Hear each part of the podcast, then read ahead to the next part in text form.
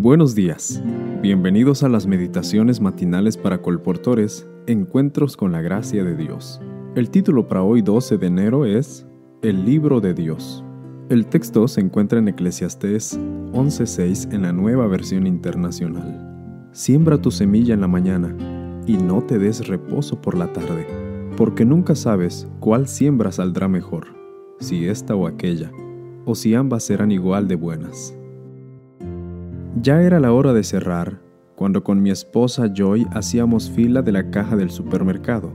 Dos señoritas marcaban velozmente nuestras compras y las embolsaban, mientras yo daba una ojeada a la nota de una revista acerca de las profecías bíblicas para el nuevo año, pues pensé que sería bueno compartirlas con otros colportores, y decidí llevarla. Para entonces, la cajera ya había terminado su tarea y se dirigía a la oficina con la gaveta de la caja. Entonces la otra joven le gritó, Vuelve aquí, vuelve. Hay una cosa más. Con paciencia y buen espíritu, la cajera volvió e hizo el ticket de la revista. Al terminar, le dije, me gustaría regalarle este libro por ser tan atenta. Gracias. ¿De qué trata el libro?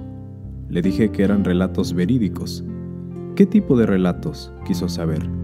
En ese momento notó que el título del libro incluía la palabra oración.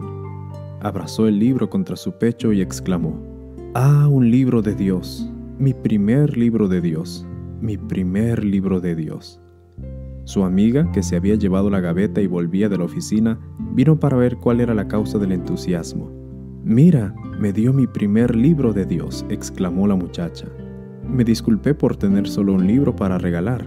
Le ofrecí volver al auto para ver si encontraba otro, pero ambas me dijeron que no hacía falta porque se lo iban a prestar entre ellas. Sin embargo, me pareció claro que no iba a haber mucho préstamo. Propuse que, siendo que la tienda ya estaba cerrando, tal vez una de ellas podría venir hasta la entrada y esperar allí mientras iba yo al auto para buscar otro libro. Mientras caminaba hasta la entrada, la joven del libro de Dios me preguntó, ¿quién es usted? ¿Es alguna clase de cura o algo así? Me explicó que ella era de cuna católica o algo así, dijo, pero que se había olvidado completamente de Dios este libro puede ayudar a que eso cambie, agregó. Estaba encantada cuando le di otro libro para su amiga. Con entusiasmo, me dio las gracias otra vez por el libro de Dios y entró apurada a la tienda. En el auto, Joy y yo decidimos llevar siempre un libro de Dios para compartir con gente amable y necesitada que se hubiera olvidado de él. Este es el testimonio de Dale Thomas de Estados Unidos. Querido colportor y querida colportora, recuerda que a través de nuestras páginas muchos conocerán la verdad. Cumple tu ministerio. Feliz día.